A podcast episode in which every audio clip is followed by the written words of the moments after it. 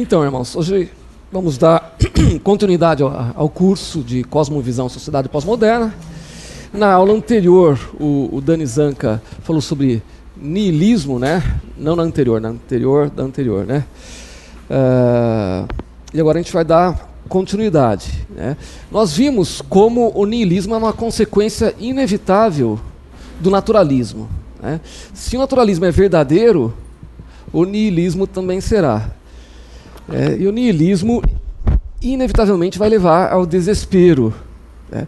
É, hoje nós vamos falar sobre o existencialismo, que é uma tentativa de escape ao desespero nihilista. Né? É, e vejam, é, eu sei que nós estamos falando sobre cosmovisões é, de, de, uma forma muito filosófica que parece distante do nosso dia a dia, né? É, o existencialismo é, é menos distante. É, a gente vai, vai ver isso. Isso, isso é interessante. É. É, a gente vai ver até que, em certos aspectos, ele é uma cosmovisão bem sucedida e que impregnou a mente do homem moderno. a gente vai perceber até que provavelmente muitos de nós têm cacoetes existencialistas sem perceber. Então, eu, eu acho que vai ser um tema até interessante a gente tratar. Né? Uh, e por que essa resposta ao niilismo? Né? Como o, escritor francês Albert Camus explicou, é, é, ele disse o seguinte: nas profundezas mais sombrias do niilismo, eu buscava os meios de transcender o niilismo. É, então, esse é o objetivo mais importante do existencialismo: transcender o niilismo. Né? Mas por que transcender o niilismo? É, porque ele é desesperado, desesperador. Um, um desespero insano. Um desespero que leva, por uma conclusão óbvia, a enxergar no suicídio a única saída lógica e racional, a única saída honesta. Porque se nada tem sentido, se a vida é absurda, se não há propósito, significado, nada, o que, que eu estou fazendo aqui? É? Por isso que eu costumo dizer que é, não existem verdadeiros nihilistas, né? Não tem nihilista autêntico. Só se estiver morto, né? Vivo não tem. Né? E até por isso que o, o, nihilismo ele não ressoa dentro de nós, né? É impossível para um cristão é, é, ter ressonância com o nihilismo. É, é, não faz sentido algum quando a gente ouve sobre nihilismo.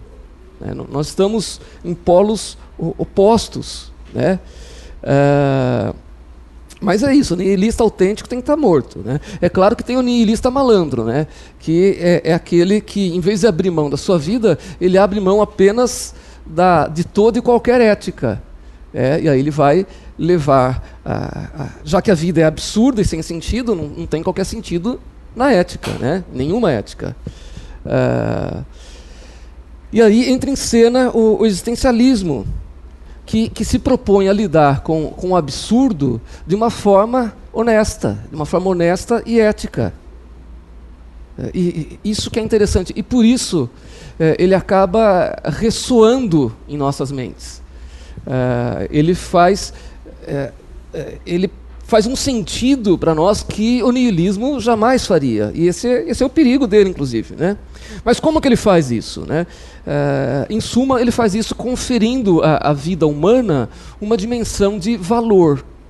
A gente vai explanar isso com vagar. Vamos ver como é que isso acontece. Né?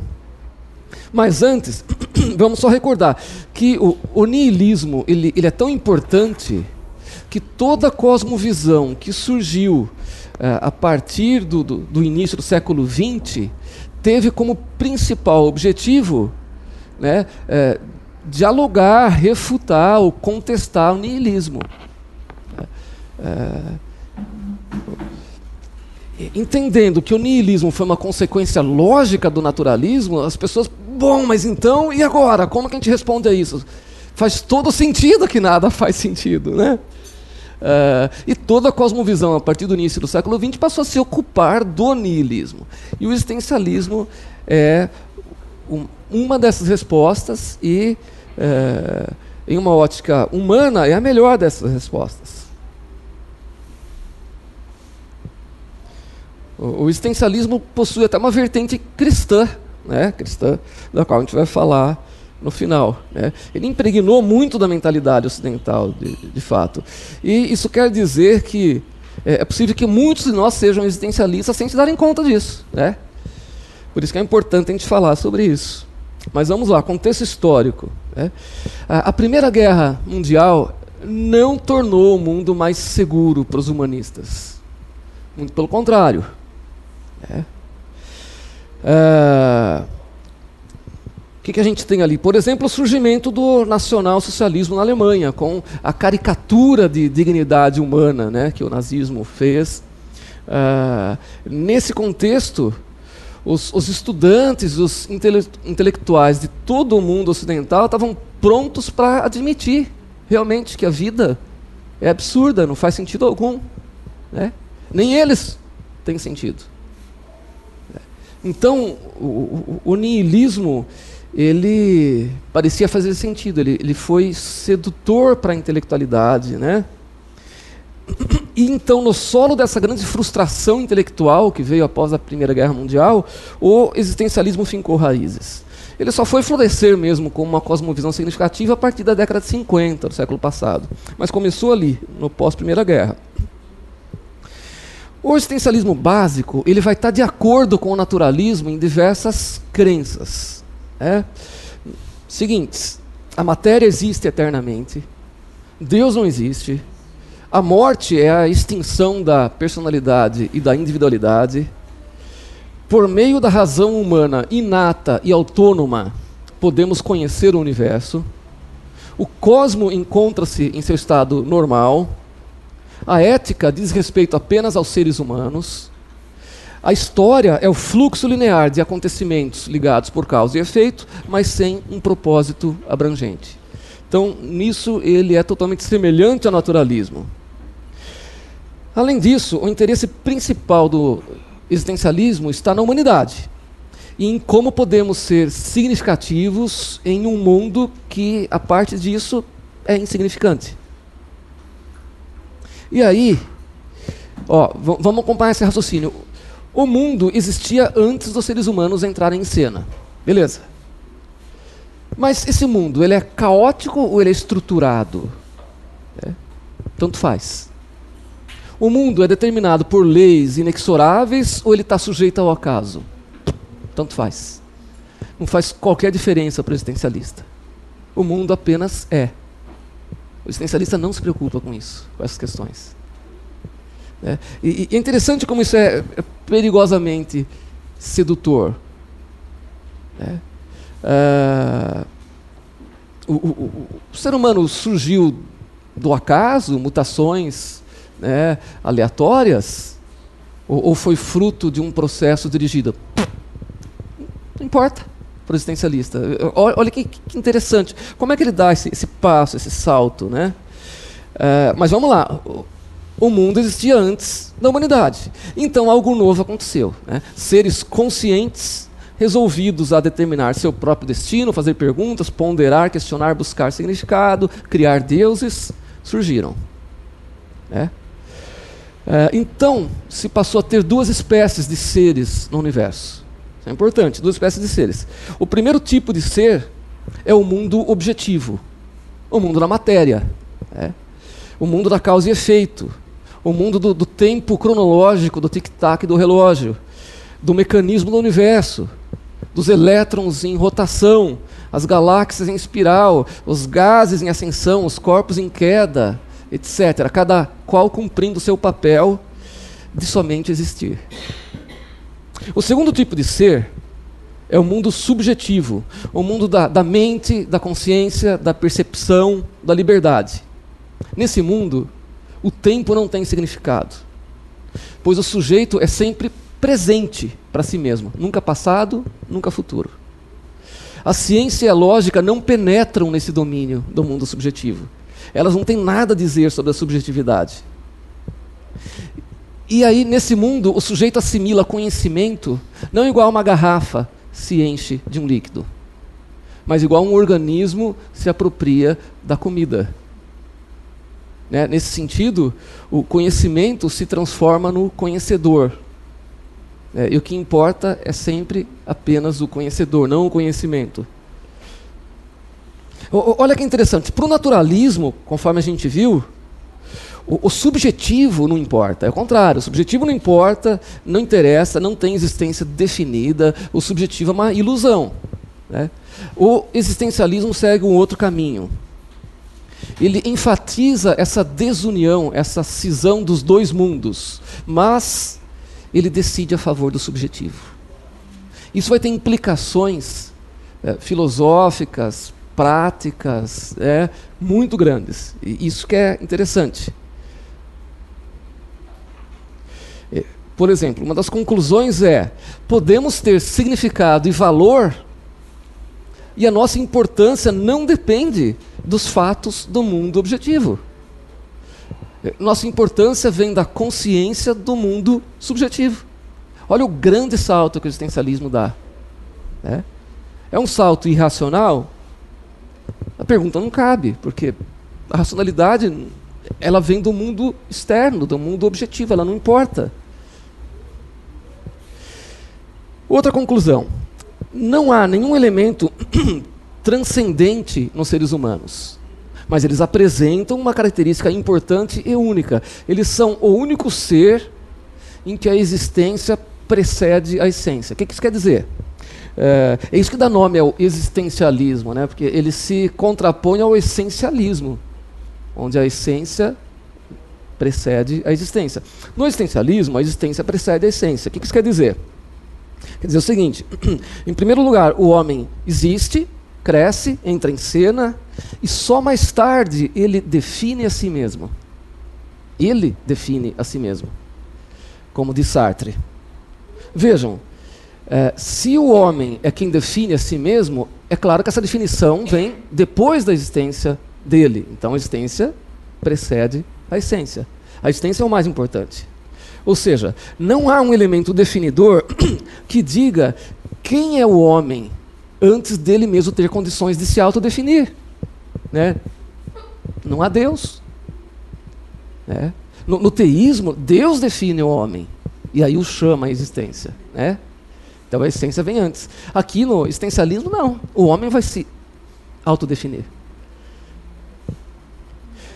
E vejam, o, o mundo objetivo, o mundo concreto, material, é o mundo das essências.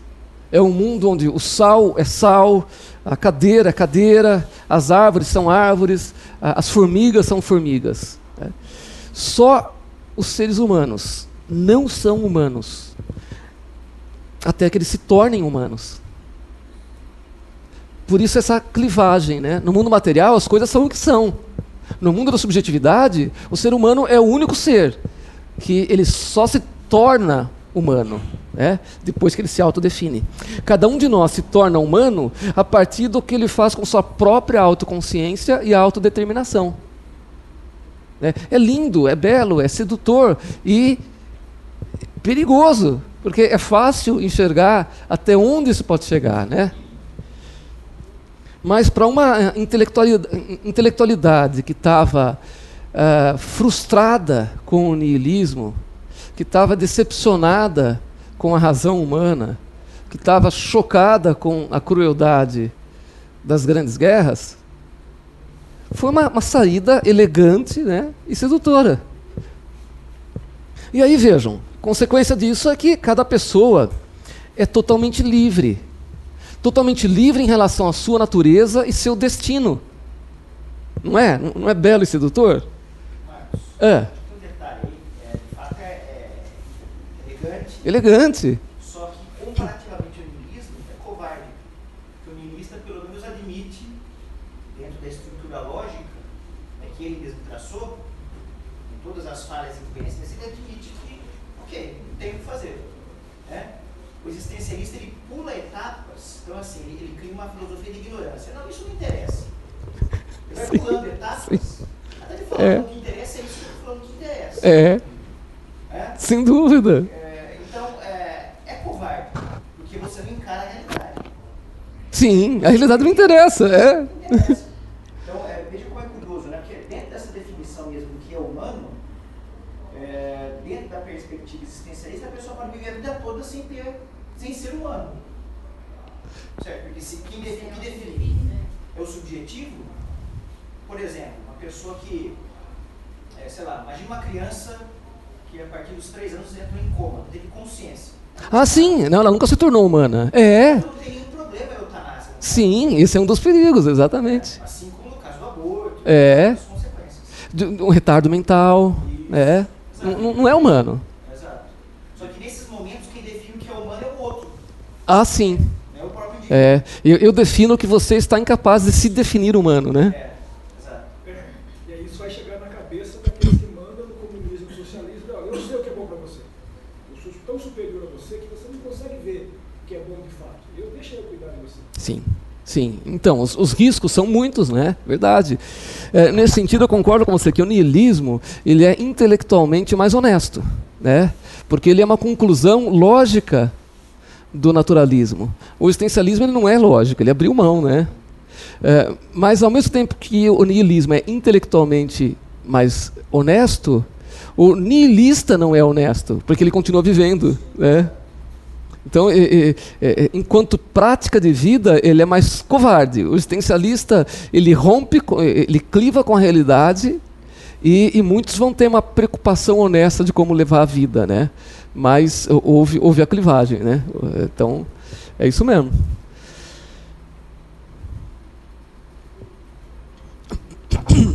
Então vamos lá, totalmente livre em relação à sua natureza e destino.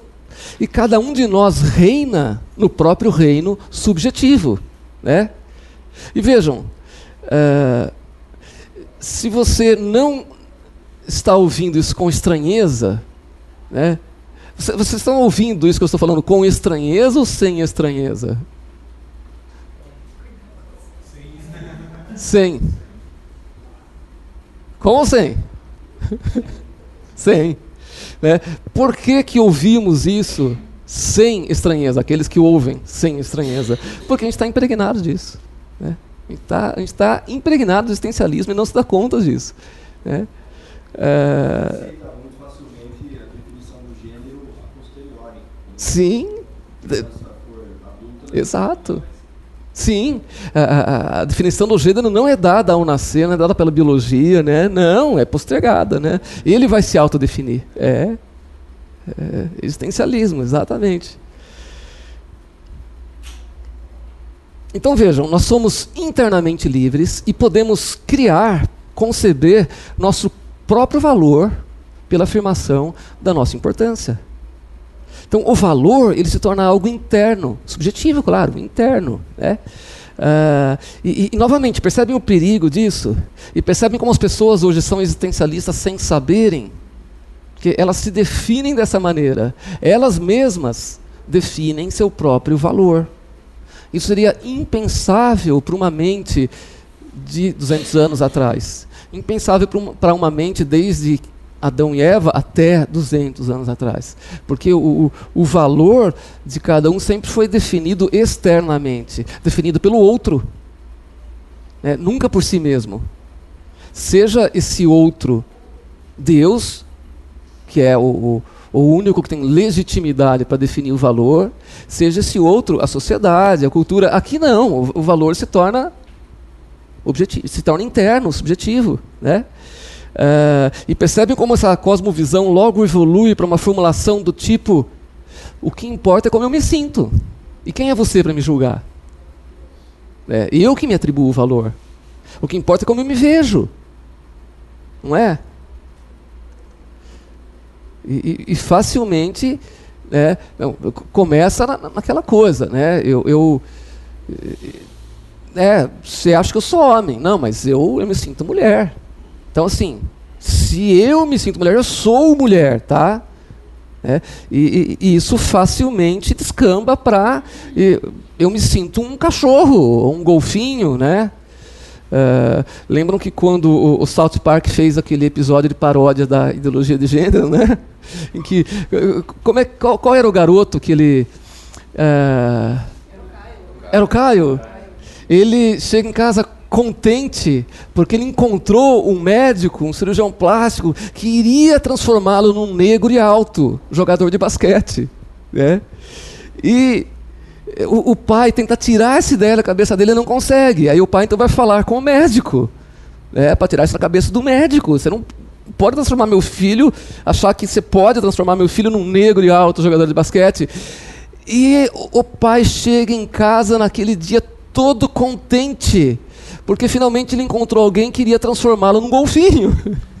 que ele sempre sentiu um golfinho na vida. É, quando o South Park fez esse episódio, né, a sátira era completa, né? Mas, mas hoje a doideira é tamanha que existem pessoas que realmente acham que são animais. Né? Então hoje nem seria mais sátira. E, e vejam, da mesma maneira, é, não importa se todos acham que eu sou o ladrão, se todos acham que eu roubei. Eu sou, eu sou honesto. Aqui, ó, eu me vejo como honesto, eu sou honesto. Né? É, pronto, o julgamento é interno. Né? não é pelos meus. E, e, e olha o perigo aí, né? Agora falando para a gente. Ah, não é pelos meus atos externos, não é pelo que eu faço que serei definido se sou cristão ou não. Vejam, é, é claro que não é somente pelo que eu faço que eu sou definido como cristão, mas também pelo que eu faço, né? Mas o existencialista cristão vai dizer não, não é pelo, pelos meus atos que eu sou definido se sou cristão ou não. Então, o que importa é assim, eu sei que eu sou cristão, mesmo não indo à igreja, né, não tendo comunhão com irmãos, né, é, e mesmo vivendo da forma como eu desejo, não me julgue, sou cristão. Né, existencialismo. E à medida que desenvolvemos nosso ser, ao moldar nossa subjetividade, o, o mundo objetivo vai parecendo cada vez mais absurdo. Olha que coisa interessante, né? Como uh, nós nos tornamos cada vez mais semelhantes àquilo que adoramos, né? Tem, tem a ver. Uh, eu parto de um pressuposto, do pressuposto nihilista, de que o mundo é absurdo. Então eu faço a clivagem. O mundo real e concreto não importa, importa o meu mundo subjetivo. E à medida que eu vou moldando minha subjetividade, aquele mundo exterior vai parecendo aos meus olhos cada vez mais absurdo. Confirmando o meu pressuposto. E aí o auto-engano fica completo. Né? E aí eu vou sentindo que esse mundo externo, não, ele não se encaixa em mim.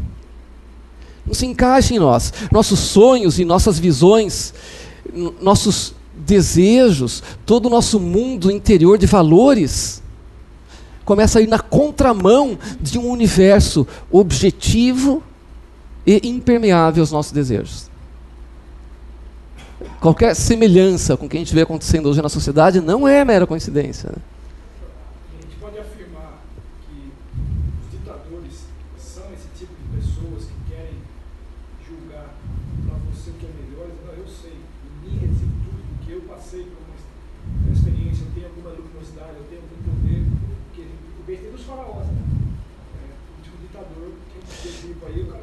É, eu, eu acho que esse, esse elemento não basta para definir um ditador. Né? É, um ditador ele, ele precisa ter o, outros elementos filosóficos mesmo, né? de, de, de antropológicos, para é, se concretizar como um ditador. Né? Mas eu tenho certeza que o pastor Wellington vai responder melhor a sua pergunta do que eu.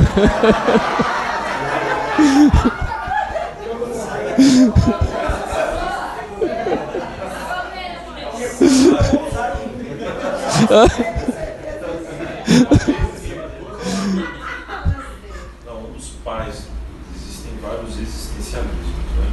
Sim. Claro que a gente já tem uma visão panorâmica, né? É, mas o existencialismo heideggeriano, né, de Heidegger, é o existencialismo da, do nazismo. Né? Então, a, o problema é que esses, esses camaradas, eles são é, venenosos. Né? Então, uma das palavras que, você vai ver no, na filosofia de Heidegger é o logocentrismo. Né? É uma ruptura que está havendo é, em termos epistemológicos, da teoria do conhecimento, é que nós temos que nos desfazer dessa tara, né, essa tara aristotélica de conceitos, de essências. Nós De universais. É, né? nós precisamos nos consagrar este altar da. é, nos desfazer desse altar da razão e nos consagrar ao altar da desrazão. E é preciso essa ruptura. né? Porque, de fato, em certo sentido, é, esse, essa, essa, é essa contraposição ao ambiente cartesiano de exaurir essa oposição ao naturalismo, né, do campo da, da matemática, da, da descrição indutiva, essas coisas todas. Então você vai ver essa ruptura no existencialismo, parte dele. Isso. É, isso é uma condição importantíssima para o Dasein do Heidegger, que é o reino, o Reich. né? Então Certo. por isso que ele escreve o ser e o tempo. Então quer dizer, é, você precisa se, a- se abandonar na desrazão, mas isso é só para gente. não é para o Heidegger, não é? E não é para o Reich. né? E não é para o Führer. É só para gente. Sim. É, o o próprio Führer como, como guia, né? O Ele, Führer ele vai incorporar, ele é o agente messiânico ao contrário. É uma Exato. coisa absurda. Exato. né? Ele é o agente messiânico ao contrário do reino que se hipostasia, quer dizer, todos os homens se hipostasiam no Führer, a partir do momento em que quebram com a lógica. Pastor, se me permite. Então, quando você rompe, só para terminar, quando você rompe com a lógica, você engendra teorias totalitárias. Ah, sim. É, nesse sentido. É isso Entendeu? mesmo. Essa é a conexão. Deu uma voltinha, mas é isso aí. Né? Uma ruptura com a lógica leva ine- inevitavelmente a consequências políticas Porque eu- totalitárias. Eu Sim. penso que entender o que ele está discutindo sobre é, as filosofias e as regras né, dessas cosmovisões é como elas se transformam em atitudes práticas. Porque a gente não pode abandonar a lógica, Sim. mas. E a gente vê isso no, no cristianismo daqui a pouco. Por mim, quando eu pego a prática e entendo os mecanismos que a compõem, eu consigo desmontá-la. né? É. Eu consigo retirar dela esse elemento e ver como Cristo e como o Evangelho, como a, a essência do que o cristão carrega em si como proposta, é capaz de resolver todos esses problemas, é capaz de dar resposta a todas as questões que não são respondidas. né? Então, é, é por isso que a gente aprende a cosmovisão cristã também, exatamente. Aí o, o- a questão assim, que é muito importante, quando alguém fala é, qualquer, qualquer nota de cética é muito estranho né? para definir as coisas, né? dizer o que as coisas são. Uhum. Então todo movimento totalitário é precedido por uma onda cética. Faz sentido. As coisas não podem ser como são. Nós não temos condição de ver tudo da mesma maneira. né?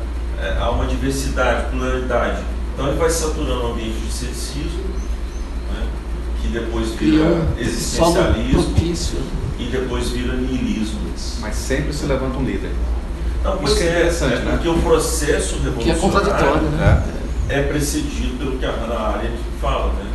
Você precisa atomizar a sociedade. Isso. né? Você precisa estilhaçar a sociedade. E como é que você faz isso?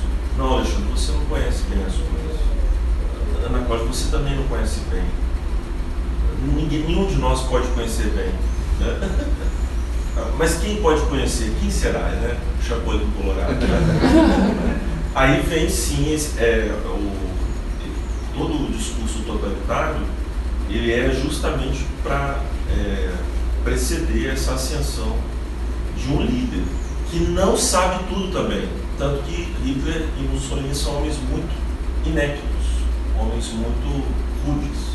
Mas no caso deles, a- acho que havia uma, uma, uma fusão disso com a gnose também, né? É, Que, que permitiu a eles Então, ocupar só que, por exemplo, é, é preciso que esse homem, esse- esse anticristo, né, nós podemos usar essa linguagem, ele precisa ser um homem que se identifica com as massas, incorpora né, os seus anseios e leva avante. Então, é, esse voluntarismo de você se entregar a uma pessoa é uma fé política. Sim, né? e, e uma pessoa que afirma ter um saber que só ele tem, que os outros futuro, não. inclusive. É, é. né? é o futuro. Ele, ele, ele, o, o que o autoriza e o legitima não é mais os seus atos presentes e nem passados. É o que ele sabe do futuro. Sim, um futuro redentor, desde que seja guiado por ele. Né? É, então, essa ruptura epistemológica que o Alexandre, o Alexandre, tá, tem, tem a ver com essa questão totalitária. Sim. né? Não, eu ia só colocar, é, de uma maneira geral, uma pergunta. É, não nos parece, pensando em Gênesis, Mao, Hitler, que eles acabam com, vamos chamar assim, um projeto de poder ditatorial e aí eles acabam se cercando de pessoas e acabam indo beber nisso. É, pelo menos me parece que eles não são produtos das filosofias. Ah, sim. Eles vão beber nas filosofias. Porque é um projeto humano esse de poder. Entendeu? É, é decorrência do pecado, da queda. Então cada um na sua região, uh, isso é legal, igual o Hitler. Ah, então eu vou beber nessa fonte. Gengis Khan em outra, que não era a mesma. O Lula em outra, que também não era a mesma. E assim Não, sucessivamente. o Lula nunca leu nada. Isso. Lula tá preso. que ele é amigo do senhor. O Lula não leu nem o Manifesto Comunista, coitado. Então me parece que na frente, à frente de tudo, está o desejo humano de ditar. Mas acho que as duas coisas se retroalimentam, Sim. mutuamente. Não, na, na verdade, é, só poderia ter surgido no Brasil um homem como Lula, ter assumido a posição que assumiu, é, pelo tempo que foi precedido de uma cultura de inépcia, né, de cultura de ignorância, de achar bonito que o legal é não saber, Sim. né, de se vangloriar da ignorância. Isso, a glamorização, né? da É, a ignorância. glamorização da ignorância, né, do apedeuta, do homem. Né, porque a humildade é essa, é a pessoa que não sabe tudo. né. Então a gente acha assim, poxa, essa pessoa é realmente humilde, né? Pessoa é humilde. O inepto vira É. humilde, né? É, e com o Hitler foi a mesma coisa, né? Só, pô- é, só pôde haver a ascensão de Hitler porque houve essa erosão cultural na, na Alemanha e que tem raízes no próprio luteranismo. Né? Então no, esse no existencialismo... luteranismo já morto ali, né? É, Assim, já- Esse existencialismo, só para dar um dado aqui que talvez os irmãos não tenham conhecimento, é o aprofundamento da Ordo Salutis Luterana. Isso vai se. Isso vai é, caminhando aí na história, né? depois chega no seu ápice com Kik, né? e depois nós temos esse declínio Explica isso melhor, pastor. É, eu vou explicar. É essa ação, experiência subjetiva que o nosso amado irmão Lutero reivindicou, de apropriação subjetiva da salvação em Cristo. Quer dizer, é, a diferença nossa calvinista para ele é justamente essa ação, essa ação de apropriação da salvação em Cristo, se dá através do próprio Deus. Esse é, a- é o que nós calvinistas afirmamos para tirar de nós qualquer aspecto meritório, vamos dizer assim, em relação à salvação. Mas como a história da salvação de Lutero está muito ligada à sua teologia, então esse aspecto subjetivo foi muito importante. Né?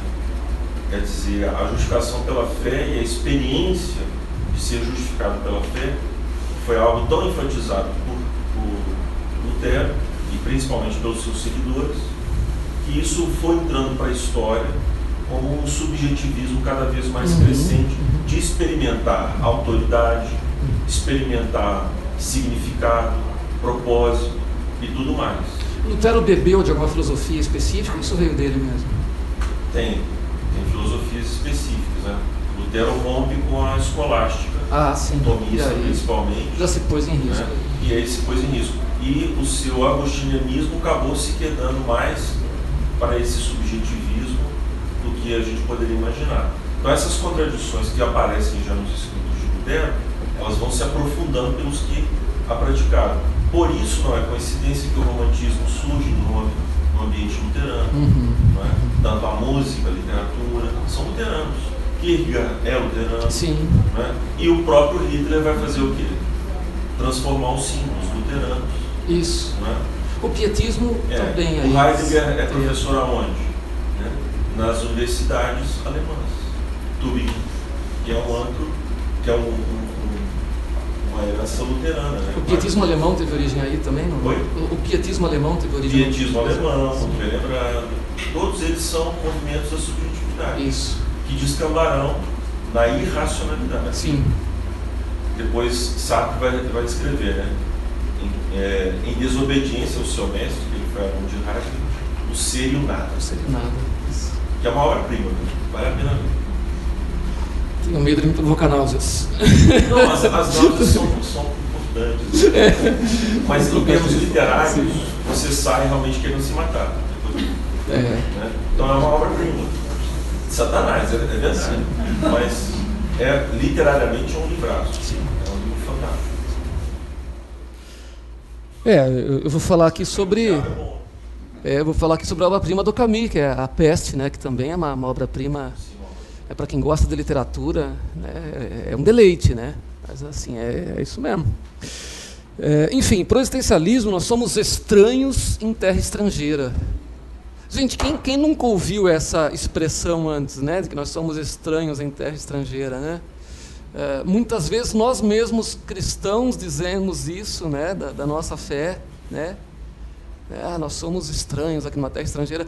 É, veja, é, é claro que assim, é, a gente diz isso lembrando de Abraão, que foi peregrino e nômade em terra estrangeira, né?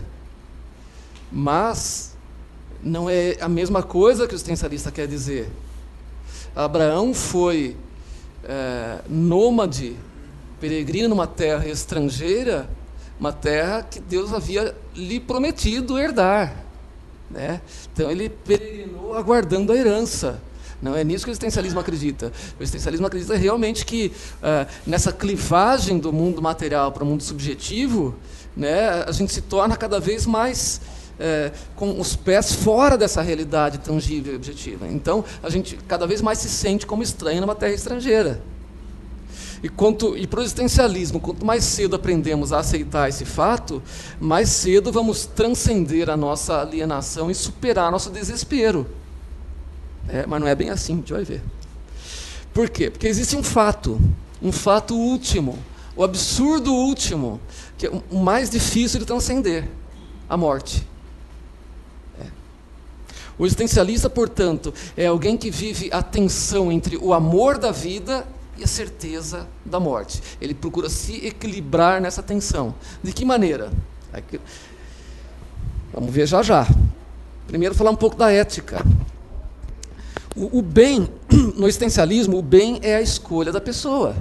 né? Então, o bem faz parte da, da subjetividade e não pode ser medido fora da dimensão humana individual. Olha que coisa doida, né? Então, o bem não está ancorado no universal, não está ancorado fora do humano, o bem é subjetivo. Tanto que Sartre vai dizer: escolher ser isto ou aquilo eh, significa afirmar ao mesmo tempo o valor daquilo que escolhemos. Porque nunca podemos escolher o mal, sempre escolhemos o bem. Não, não fez sentido? Não, não faz mesmo. Exato. Né? A ideia é que não faz sentido. Quer dizer o seguinte: qualquer escolha, se ela está brotando de uma autoconsciência, autodeterminação, ela é boa. Né? É, gente, é claro que ao mesmo tempo Sartre disse: é, nada pode ser bom para nós sem ser bom para todos. É, e aí que a, a ética existencialista ela é, é- é tensa e meio capenga, né? porque você precisa conciliar essas, essas duas verdades do existencialista. Né? Ele também disse, e ao me escolher, ao me escolher eu escolho o homem. Né? Ou seja, minhas escolhas sempre serão benéficas para o homem. Como se fosse possível estabelecer uma ética coletiva partindo da subjetividade. É impossível. É, é- é por isso que colocar o, o, o locus da moralidade na subjetividade de cada indivíduo leva a uma incapacidade de distinguir o ato moral do ato imoral com bases satisfatórias ao nosso senso inato de certo e de errado. Né? o senso que diz que os outros têm os mesmos direitos que eu. Uh, embora, como diz Sartre, né, na minha escolha, embora na minha escolha eu escolho pelos outros, minha escolha pode não ser a escolha desejada pelos outros. Né? Acho que tem uma pegada interessante que você pensou do ditador. Né? Algum, pa algum padrão externo aos sujeitos envolvidos acaba sendo necessário para moldar com veracidade as ações e os relacionamentos entre os diversos sujeitos. Ou seja, é difícil conceituar o existencialismo como um, um todo, um sistema de pensamento coerente. Né? E é por isso que o compromisso central de cada existencialista ateu é consigo mesmo. Primeiro lugar, consigo mesmo. Vai levar sempre a um solipsismo. Né? Ah, os existencialistas ateus plenos, eles já se comprometeram consigo mesmos. Eles são os imperadores e bispos do próprio umbigo. Visto que eles mesmos se tornam aquilo que eles são, né? Então, eles respondem apenas a si mesmos. A sacada é boa, né? Tem uma da, das famosas obras do Dostoiévski, os irmãos Karamazov, um dos protagonistas lá, uh, o Ivan Karamazov, ele diz uma hora que uh, ele é o relativista ali da, do romance. Né? Ele diz que se Deus está morto, então tudo é permitido. Realmente. Tá certo? Né? Em outras palavras, se não tem um padrão transcendente do, do bem, né, não pode haver, em última análise, nenhuma forma de distinguir o que é certo do que é errado, o bem do mal. Não podem existir nem santos, nem pecadores, nem pessoas boas, nem pessoas más. Se Deus está morto, a ética é impossível. É? E aí o, o Camus, o existencialista francês, vai encarar esse desafio né, de, de forma honesta. Né? É, é, Percebe-se uma preocupação realmente sincera e honesta em muitos existencialistas, no Sartre, no Camus. Uh, num livro que ele escreveu em 47, chamado A Peste, é, é, é uma novela, na verdade. Né? É, é, não é nem, nem um romance, é, é curto, não dá para ler aí em dois dias com tranquilidade, vale a pena, ele escreve bem. Ele conta a história de uma cidadezinha no norte da África que é acometida pela peste. Então a cidade fecha os portões, né, fecha os portões para o mundo exterior, né, impede o tráfego, e assim ela se torna um símbolo do que é o universo fechado do naturalista. Né. É, universo sem Deus, né, universo fechado. E a doença vem para simbolizar o absurdo desse universo. Né. Uh, a peste é arbitrária. Não se pode prever quem será e quem não será contaminado por ela. Ela não está à altura do homem, como ele diz. Os efeitos são terríveis. Né? Dor física e mental. Né? As origens da peste são desconhecidas. É claro, as origens são irrelevantes para um existencialista. Mas, no entanto, a peste se torna tão conhecida quanto o pão de cada dia na cidade. E não tem como evitá-la. A peste, então, ela vem representar a própria morte e faz com que todos ali vivam a existência autêntica sonhada pelo existencialista, que é essa tensão entre o amor da vida e a certeza da morte. Deixa todos cientes do absurdo do mundo em que habitam e aponta para o fato de que as pessoas nascem com amor à, à vida, mas vivem no quadro da certeza da morte. E o que vai acontecendo ali é o seguinte: o, o, o Camus cria vários personagens. Então tem o niilista, que ele se aposenta aos 50 anos, vai para a cama, não sai mais da cama, fica contando o tempo, mudando ervilha de uma panela para outra. Né? É, tem o, o, o, tem diversos personagens interessantes, né? não, não, vou citar todos, mas tem um que é o, o Cotar, por exemplo. O Cotar é um criminoso que durante a peste, como a população da cidade ficou ocupada com a peste, ele se sente livre para fazer o que ele quiser. E o desejo dele é tirar proveito da peste. Né? Quanto pior a situação, mais rico, mais feliz e mais amigável ele se torna. Por todo o período em que a peste tomou conta da cidade, as ações dele foram criminosas. Em vez de aliviar o sofrimento dos outros, ele se deleitou nisso. Ele é o pecador de Camille no universo sem Deus. E ele prova que o mal é possível no universo fechado sem Deus. E aí vem uma um pensamento interessante. Se o mal é possível no universo sem Deus, então o bem também deve ser possível. E aí o Camus cria um, um personagem, né? o Dr. Rian. O, o Dr. Rian ele resolve fazer o bem durante a peste. Ele resolve cuidar dos empesteados. Né? E ele é o existencialista. Ele é totalmente incapaz de aceitar a ideia de que um Deus bom poderia estar no comando das coisas. Porque, vejam, a, a peste na cidade representa um absurdo. Então, um, um, Deus bom é incompatível com essa ideia. Um, de, um, Deus que é bom estaria no comando das coisas. Como disse Baudelaire, né?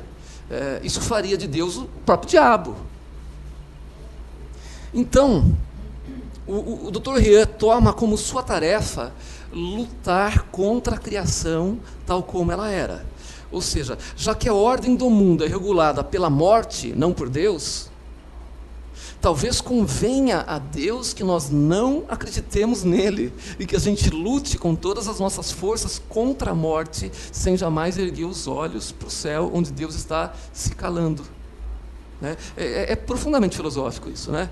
É, é, é a opção que resta, minimamente ética, para o existencialista lutar contra a morte, acreditando até que esse é o desejo de Deus, já que Deus está calado sobre isso.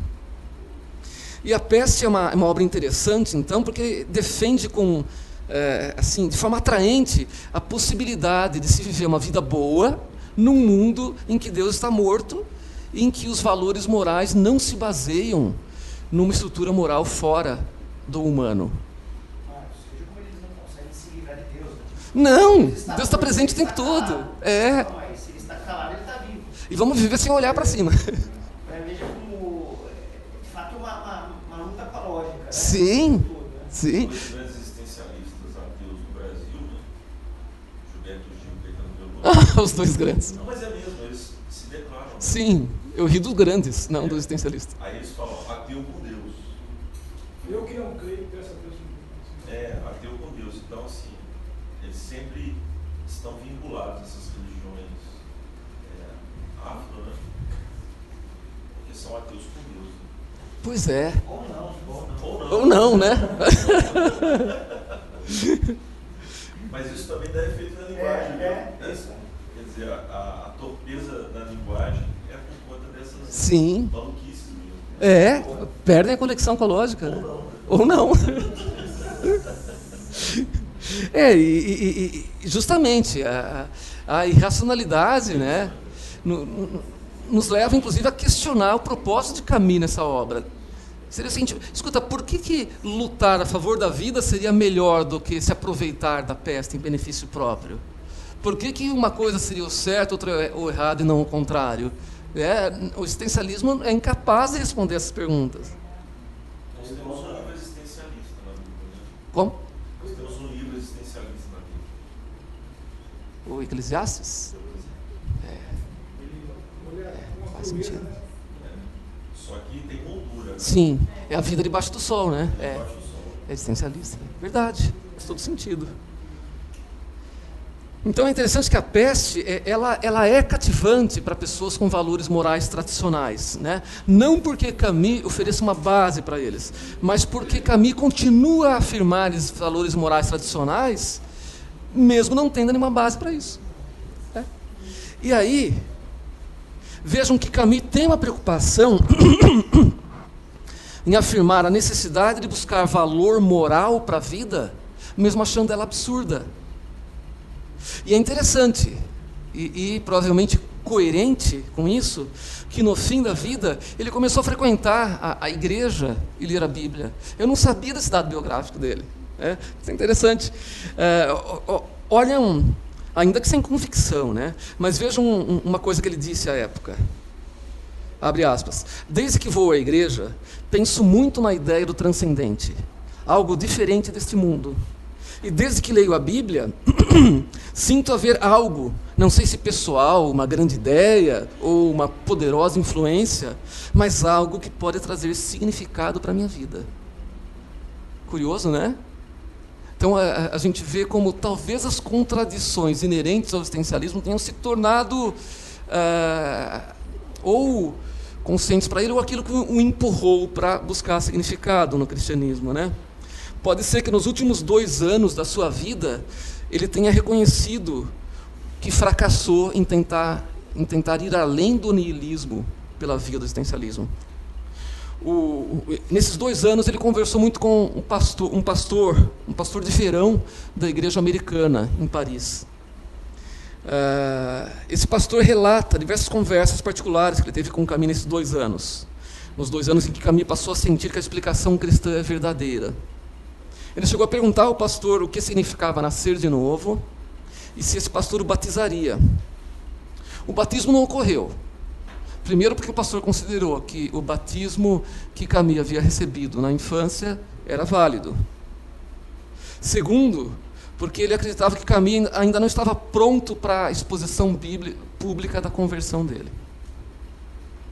A questão não estava resolvida entre os dois quando esse pastor deixou Paris no final do verão e pretendendo esperar ver Camille de novo no verão seguinte, mas Camille morreu num acidente automobilístico em fevereiro do ano seguinte. Então, essa nova conversa não aconteceu e a gente ficou sem saber. É, mas, enfim, como que o existencialismo ateísta transcende o niilismo? Né? com certeza ele, tenta fazer isso com paixão e convicção, né? coisa que o nihilista não tem. O existencialista ele vai tentar fazer isso com paixão e com convicção. Contudo, ele falha em fornecer o referencial para uma moralidade que ultrapassa o indivíduo. Claro, ao basear a significância humana na subjetividade, ele, ele, ele a coloca num plano divorciado da realidade. É claro, ele já está divorciado da realidade. Né? Então, o mundo objetivo continua penetrando nessa subjetividade. A morte se faz presente, né? uma possibilidade sempre presente e a derradeira certeza. Né? É uma morte que dá fim a qualquer significado possível. É isso. Uma breve palavra sobre o, o existencialismo teísta.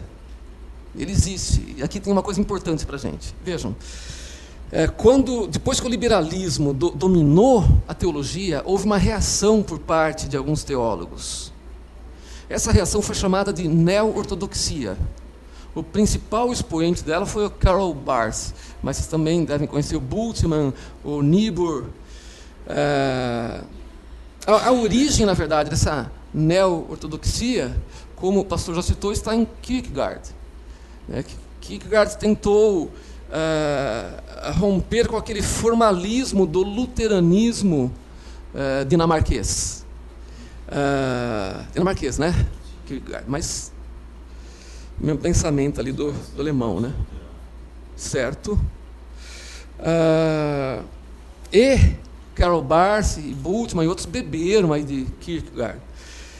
É, o que acontece é o seguinte: a partir dessa cisão, da clivagem né, que o existencialismo faz entre o mundo objetivo e o mundo subjetivo, e ao escolher então o mundo subjetivo como o mundo verdadeiro, o que acontece é que o mundo objetivo deixou de ter importância. Qual o perigo disso? É, consequências disso. A base histórica das doutrinas foi removida.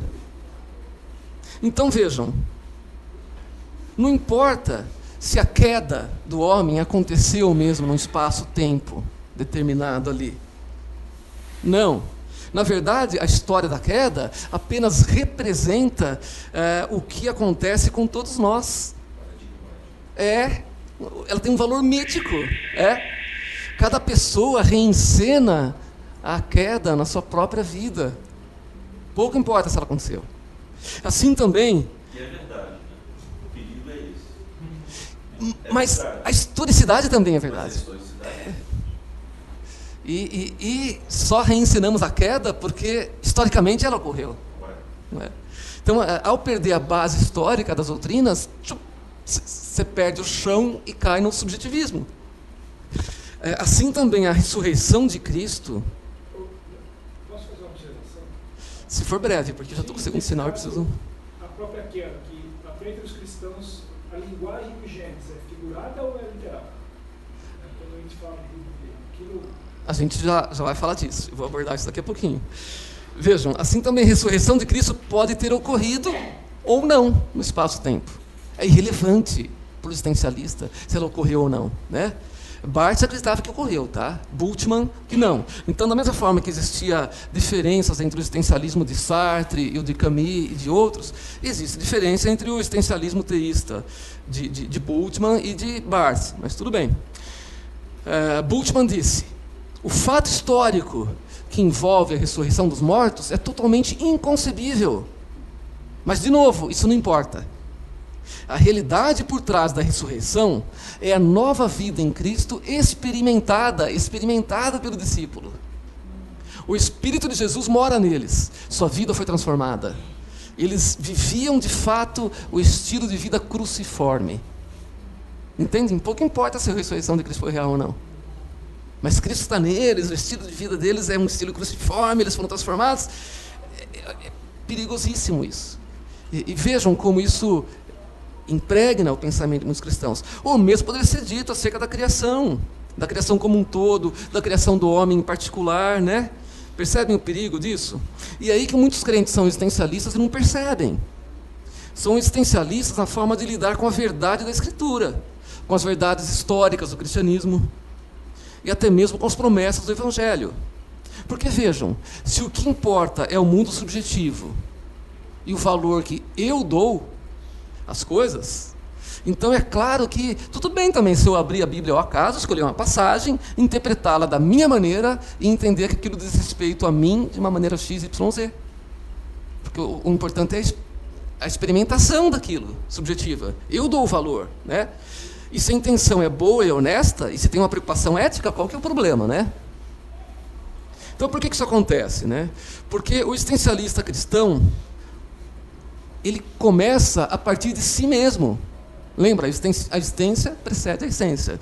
E depois parte para entender Deus. Em vez de entender a si mesmo a partir do entendimento de Deus, ele faz o contrário, ele tenta entender Deus a partir de si mesmo. Porque ele é a referência. Né? Uh, então, primeiro ele se autodefine, depois ele tenta definir Deus. O, o existencialismo teísta, então, ele não começa com Deus. Uh, e essa é a variação mais importante em relação ao teísmo cristão. No teísmo, de fato, se, se pressupõe que Deus está ali e que Deus tem determinado caráter. E que as pessoas são definidas em conexão com Ele. O existencialismo chega a uma conclusão parecida, mas partindo de outro lugar. E isso muda o entendimento do que é pecado, do que é redenção e do que é vida cristã, de uma maneira que eu iria expor naquela tabela, mas que eu acho que não vai dar. Mas, mas ó, acredito que todos vocês já leram, então agradecer a minha esposa que escreveu, porque se eu escrevesse nem eu iria entender para ler.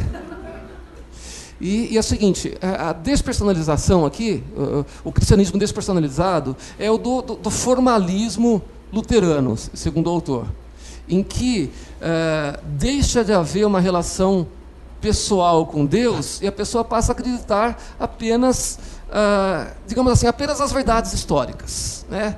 mas é uma relação formal e não pessoal. Então o pecado se torna apenas quebrar uma lei. O arrependimento é só admitir a culpa disso. O perdão é aquilo que anula a penalidade da culpa.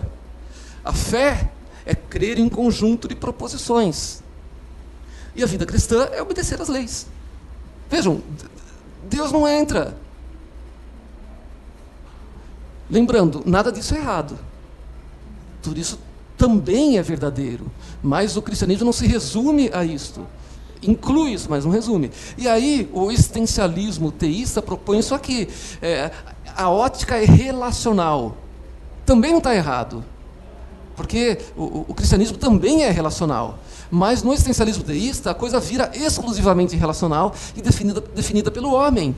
Então, o pecado é trair um relacionamento. Né? Na minha, é, é a minha ótica. Mas pecado é muito mais que isso.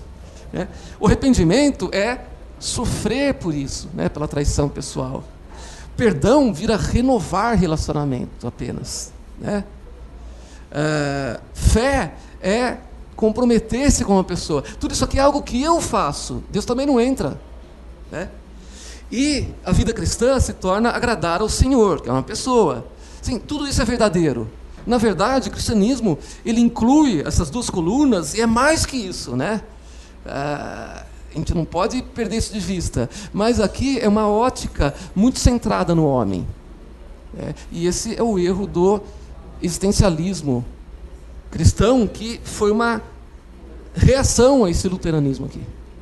Mas é, é isso, gente podemos explicar melhor isso em outro momento, mas acho que já está de bom tamanho para ir burilando aí durante a semana e tal, tal, tal.